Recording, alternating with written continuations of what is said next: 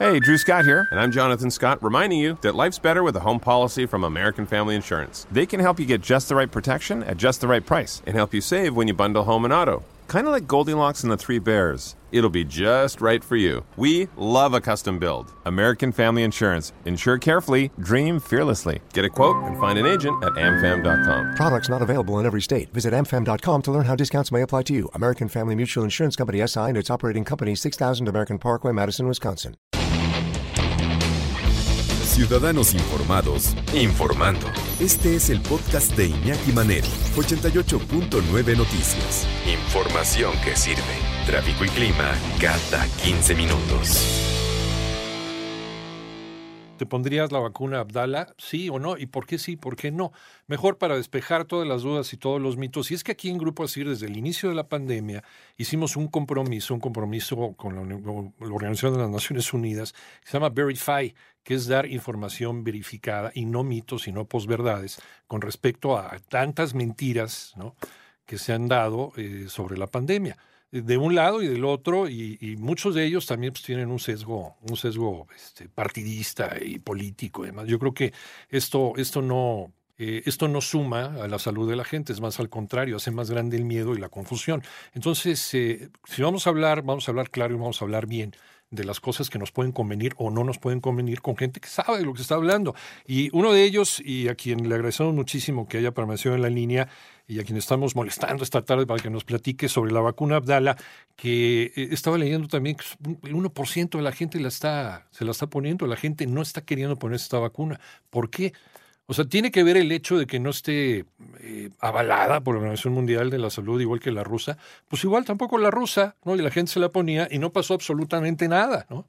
Eh, el doctor Héctor L. Frisby, médico cirujano, experto en salud pública, embajador de vacunación contra el COVID-19 en, Colorado. Y, doctor, eh, ¿por qué, qué tiene que ver? ¿Qué tiene que ver el aval de la Organización Mundial de la Salud?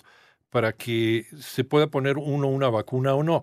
O nada más es el hecho de que sea la Organización Mundial de la Salud y no tiene nada que ver con la efectividad de la vacuna. Pues mira, el aval de la Organización Mundial de la Salud te lo, te lo dan, no autorizan ni reconocen vacunas, simplemente te meten en un cuadro que ellos tienen este, y eso se obtiene a partir de que lo solicitas para que tú estés incluido en ese cuadro. Si hay países a los cuales no les interesa estar en ese cuadro, porque hay una infinidad de medicamentos y vacunas en el mundo que no están en las tablas y en los registros de la OMS, porque no les interesa. O sea, la verdad es que eso se ha utilizado como una arma de desinformación y es muy importante que las personas cuando opinamos no tengamos conflicto de interés.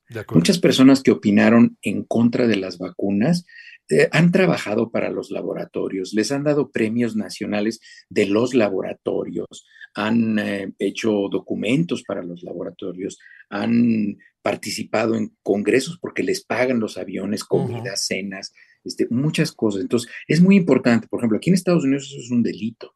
Y tú tienes que confesar tus conflictos de interés. O sea, si a mí me pagara algún laboratorio por dar una opinión, yo tendría que decir, ¿saben que A mí me pagó el laboratorio X y yo por eso opino esto. Es como la payola. Eh, o el chayote, o como le quieres decir, es corrupción. es corrupción, es, una, es, una, inmoralidad. Y muchos de estas doctores y doctores no pasan la prueba de la, de la ética. Entonces, es muy importante que la gente lo sepa y investiguen, investiguen quién ha sido este, premiado, recibido un peso a partir de los laboratorios, ya vemos gente que pues no lo hacemos, vivimos de nuestro trabajo, ¿no? De acuerdo. Entonces, este, eso es muy importante que lo sepa la gente. Mira, aquí en Estados Unidos uno de los laboratorios que producen vacunas, eh, eh, uno de los directivos de esos laboratorios es cubano. Y él trabajó en el Instituto de Biotecnología de La Habana, Cuba, produciendo vacunas. Y platicando con él, me dijo, ¿sabes qué? Este, las vacunas que hacemos en Cuba antes de que yo me viniera a vivir a Estados Unidos son exactamente iguales que las vacunas que hacemos aquí. O sea, la tecnología es exactamente, pues por eso a él se lo trajeron de Cuba, porque, porque la manera en la que se elaboran las vacunas es exactamente igual que la que se hace aquí. Entonces, eso de que las vacunas chinas y las vacunas rusas y las vacunas cubanas no es otra cosa más que este, xenofobia, discriminación, que pues las personas que somos migrantes aquí pues somos víctimas de ello, ¿no?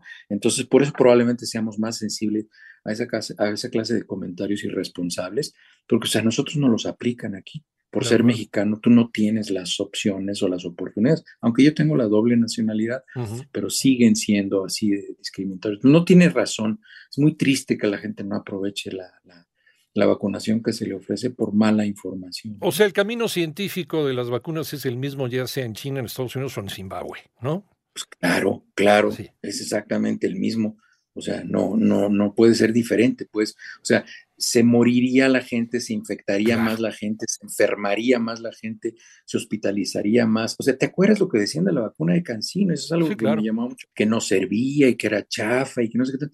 ¿Cuándo vimos los hospitales llenos de gente con vacunas Cancino? Nunca. No. Eso no existió. Entonces, este, pues hay, hay, hay personas que no pasan la prueba del tiempo en sus opiniones y pues bueno, eso es, eso es importante que la gente lo tenga en consideración cuando decide a quién escuchar. ¿no? Pero entonces la vacuna, la vacuna cubana, la vacuna Abdala, es una vacuna que tiene todos los niveles de seguridad dentro de la fase 3 en la cual están pues prácticamente el 90% de las vacunas que hay en disponibilidad en el mundo. Claro que sí, claro que sí, es una extraordinaria vacuna de una de tantas que tiene el, Centro de Biotecnología para COVID. Eh, tiene incluso una vacuna nasal, que es extraordinaria. Ah, sí, sí, claro. Igual Cancino tiene una vacuna inhalada, pero este, o sea, no tiene nada que ver, es una extraordinaria vacuna y la gente que tenga posibilidad de ponérsela, que se la ponga. Eh, ¿Tiene efectos secundarios distintos de otras vacunas? Exactamente lo mismo, cada, cada organismo reaccionaría distinto. El perfil de efectos secundarios a la, inmunización o vacunación es pues tener fatiga, dolor muscular, un poco de fiebre, este, en fin, por un periodo de 24 o 36 horas, que es muchísimo menor que los riesgos de padecer un cuadro de COVID.